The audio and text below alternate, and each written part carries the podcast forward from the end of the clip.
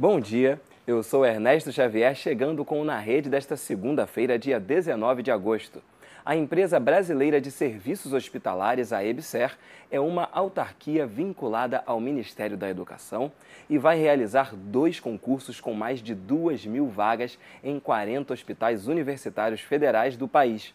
Para o primeiro concurso serão oferecidas 1.363 vagas em 40 unidades, além da sede da EBSER em Brasília. O segundo concurso é específico para o Hospital de Clínicas da Universidade Federal de Uberlândia, que oferece 887 vagas. Mais informações no site ebser.gov.br.